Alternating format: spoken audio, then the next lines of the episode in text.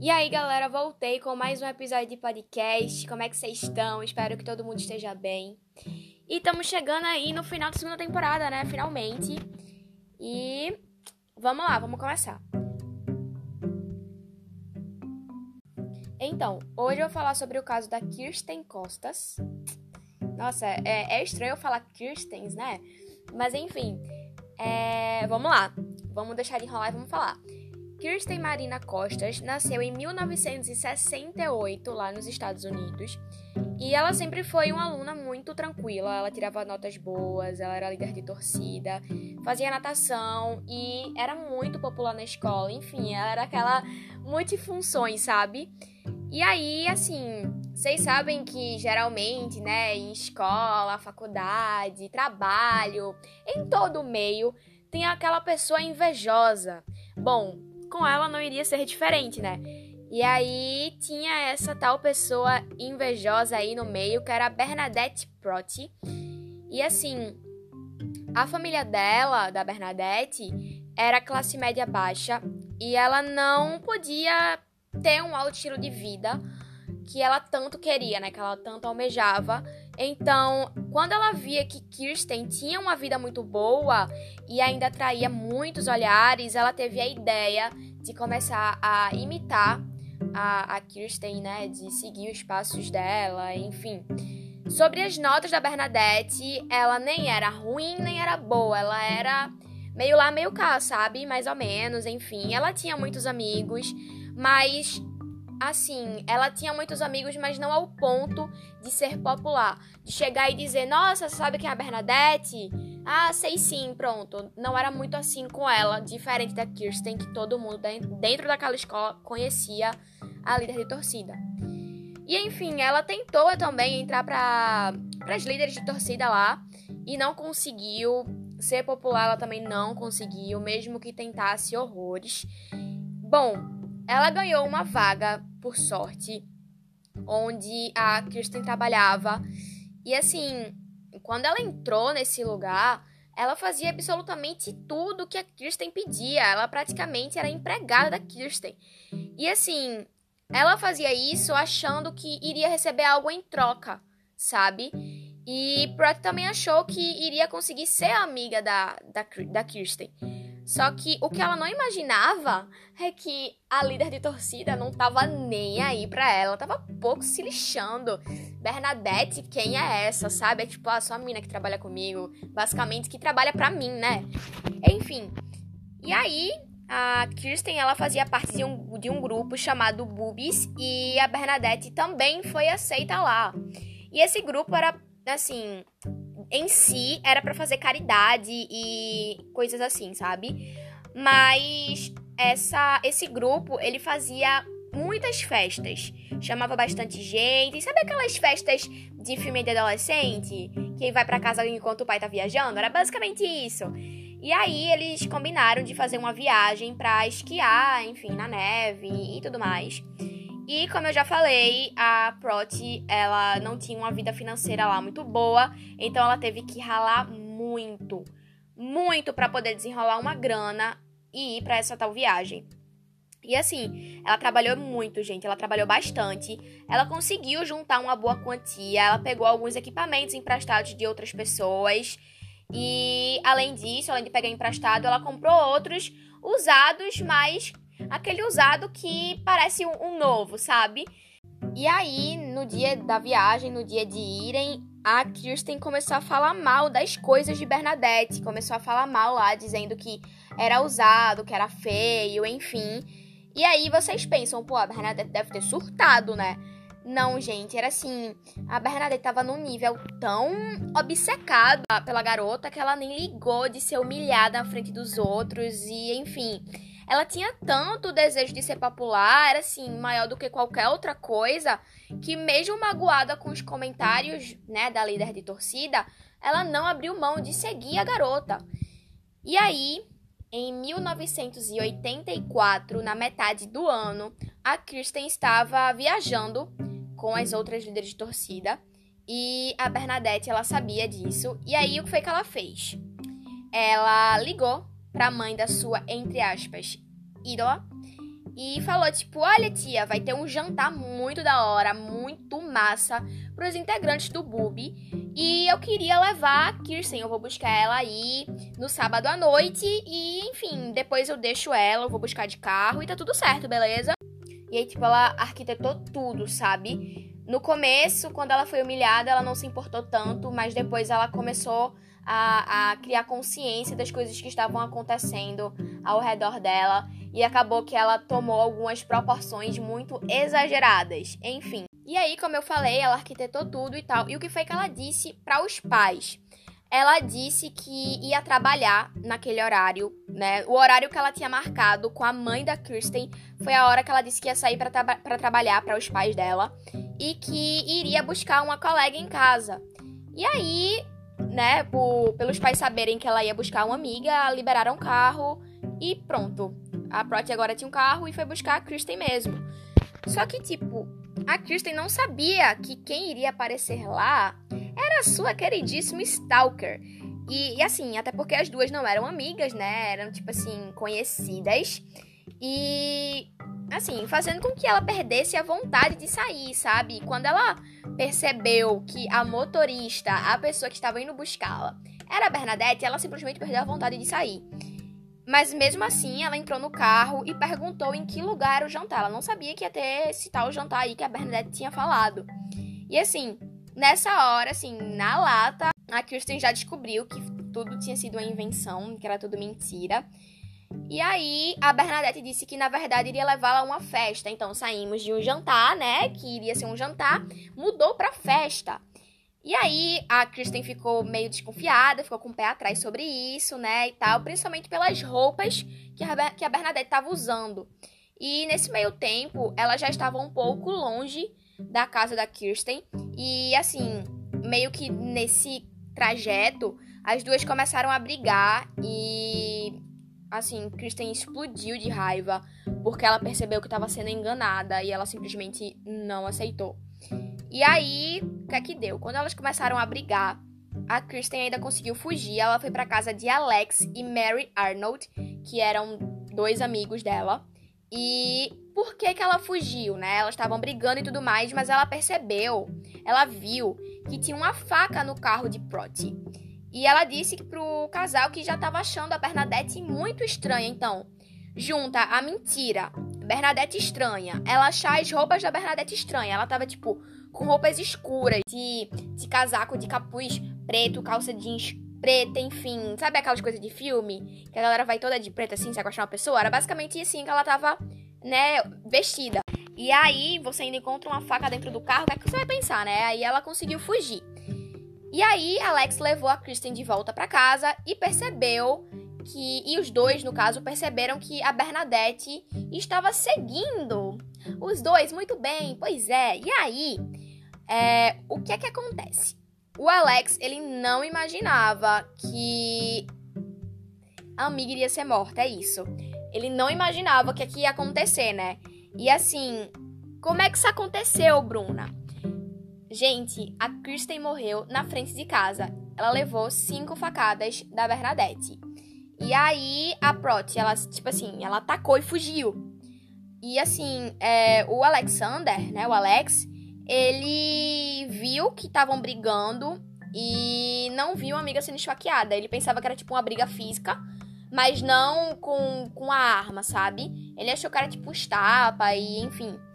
E assim, ele ainda tentou seguir a Prot depois do ataque, mas acabou que ele se perdeu no meio do caminho e ela conseguiu fugir. Bom, os vizinhos eles chamaram uma ambulância, mas a Costas ela morreu antes mesmo de chegar ao hospital. E aí, o Alex, ele perdeu a assassina de vista, né, como eu falei, voltou pro local do crime, que era na frente da casa de Kirsten, e a polícia já tava lá, e aí ele foi e deu o depoimento dele, disse tudo que viu e tudo mais. Bom, e a Bernadette, né, o que foi que deu? A Bernadette, ela tava assim, super confiante, ela saiu para dar uma volta com a mãe no mesmo dia que matou a Kirsten. Tipo, ela chegou em casa, pegou o cachorrinho dela e falou: Mãe, vamos dar uma volta vamos tomar um ar. E era tipo assim, tarde da noite, sabe? Bagulho assim, muito bizarro. Ela tava super confiante de que a polícia não ia achar não ia achá-la, né? A Kirsten, ela morreu um mês antes de completar apenas 16 anos. E a artéria principal do coração dela foi rompida. E assim, eu não sei como vocês vão reagir a isso, mas pasmem ou não, a Bernadette, ela foi pro funeral dela, pois é. E ainda digo mais, ela chorou. Ela fez a atriz, minha gente. Fez a atriz da Globo e chorou no funeral da pessoa que ela matou. Pois é. Bom, todos os amigos próximos dela estavam lá, tava todo mundo devastado. E a, a doida tava lá também, né? A Bernadette foi lá dar o, dar o chorinho. Bom, eu sei que todo mundo, todos os amigos da, da Kirsten passaram por interrogatório e teste do polígrafo, mas ninguém foi dado como culpado e assim, foi vida que segue para todo mundo e toma aí suave. Só que no final do ano, o FBI enviou um perfil para a polícia local e, né, obviamente era para a polícia local seguir esse perfil. Que no caso seria o assassino era da mesma idade que a vítima e era uma pessoa que tinha contato com ela. Além disso, os pais da Kirsten contrataram um detetive que avaliou todos os amigos da garota e assim, todos os álibis e percebeu que de todos eles, a mais estranha era a Bernadette. E aí o investigador ligou para a família de Proti e questionou aos pais dela sobre o paradeiro da menina no dia 23 de junho. E aí, qual foi a resposta deles, né? trabalhando de babá, porque foi isso que ela falou para eles. Como eu tinha falado anteriormente, ela pediu o carro para buscar uma amiga porque elas iriam trabalhar juntas. Então, né, eles falaram que ouviram da filha. Bom, foi assim que a Bernadette caiu, né? Ela não foi presa na hora, mas já sabiam que ela era a culpada. Os policiais foram notificados e ficaram esperando a confissão. E aí, Bernadette escreveu uma carta para os pais confessando o crime pediu para que eles não deixassem de amá-la e que não perguntassem o motivo dela ter feito o que fez.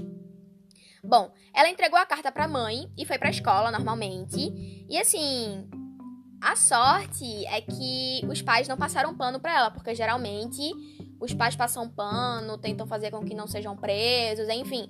Dessa vez isso não aconteceu. Eles foram buscar a adolescente na escola. E assim, é tipo assim, primeira parada, escola, segunda parada diretamente para a delegacia, meu amor. E aí, né, levaram a adolescente para a delegacia.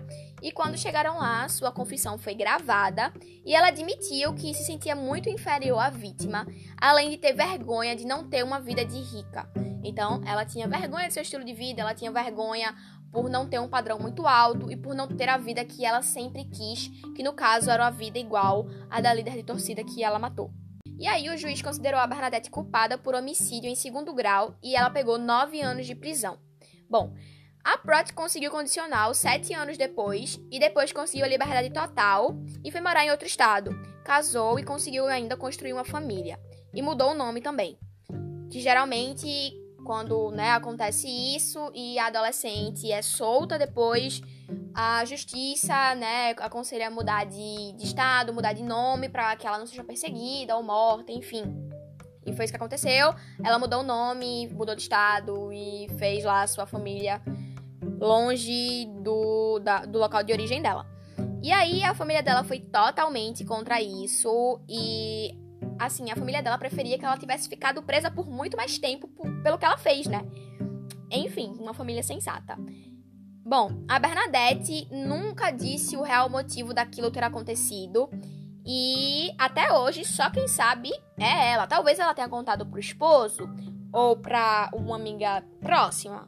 Enfim, não sabemos, mas basicamente, né, o segredo está guardado a sete chaves com ela, pelo que estamos aqui, né, contando e sabendo, rapaziada. Então, fica aí o questionamento, né? O porquê que ela fez isso? Aí vocês me contam lá nos comentários do Instagram, lá do 10min, pra gente interagir e eu saber a teoria de vocês, né?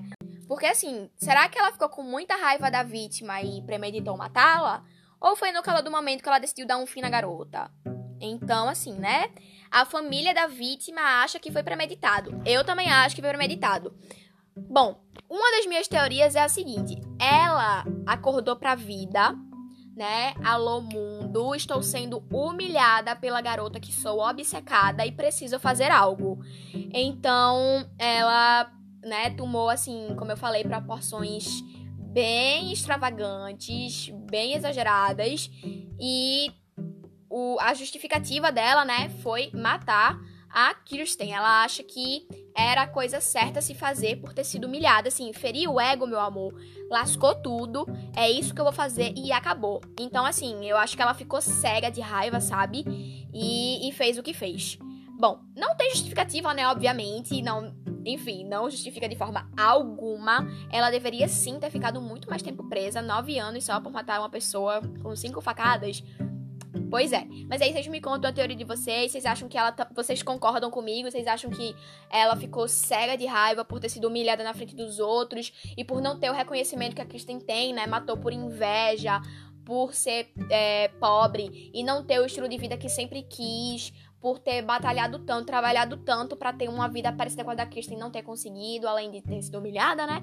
Porque assim, né? Ninguém gosta de ser humilhado. Mas enfim. Aí vocês me contam lá nos comentários que eu, tô, que eu quero muito saber, hein? Quero muito saber a teoria de vocês. Bom, eu vou dizer aqui algumas coisas para vocês de música e filme que vocês podem saber sobre o caso. Bom, vou começar com as músicas. Tem Death of a Cheerleader, que é da Marcy Playground. Tem Bernadette Prott, que é de Sim Means More. É, documentário e filme tem Landscape Suicide, A Friend to Die Fought. A quinta temporada de Mulheres Mortais mostra esse caso. O terceiro episódio da primeira temporada do Discovery Investigation, The Deadliest Decade. E Killer's Kids, Rumors and The To-Do List, acho que é isso. Enfim, eu vou deixar isso escrito lá no post no, no Instagram, porque, né, no meu inglês... né? Bom dia. E, enfim, fica mais fácil também de vocês procurarem, né? É só vocês copiarem, colarem, enfim. É isso, gente. Eu espero que vocês gostem. E já vou soltar o próximo episódio daqui, mais ou menos, aí, entre uma semana e dez dias. Então, vocês já vão ter dois episódios aí em um curto espaço de tempo. Vamos terminar logo essa segunda temporada. Já tô ansiosa pra terceira. E é isso aí. Espero que vocês gostem. Um. Ah, os beijos, os beijinhos. Então, claro que eu vou mandar um beijo para todo mundo, né? Beijo para todos, todos que me escutam e me apoiam e enfim, muito obrigada pelo apoio de vocês. Mais um beijo muito especial para Ana Júlia, Larissa Karen, Maria Alice, Maria Eduarda e Pedro Henrique, porque agora vocês tipo me pediram para eu abrir uma caixinha para vocês colocarem o nome de vocês para receberem beijo nos episódios, né? E aí quando vocês colocam lá, obviamente o nome de vocês vai aparecer aqui no episódio. Então, façam como a Ana Júlia, Larissa Karen, Maria Alice, Maria Eduarda e Pedro Henrique. E coloquem o nome de vocês nas caixinhas que eu abri lá no Instagram para receber um beijo. Então, um beijo para vocês, um beijão para todos vocês. E muito obrigada pelo apoio. Até o próximo episódio.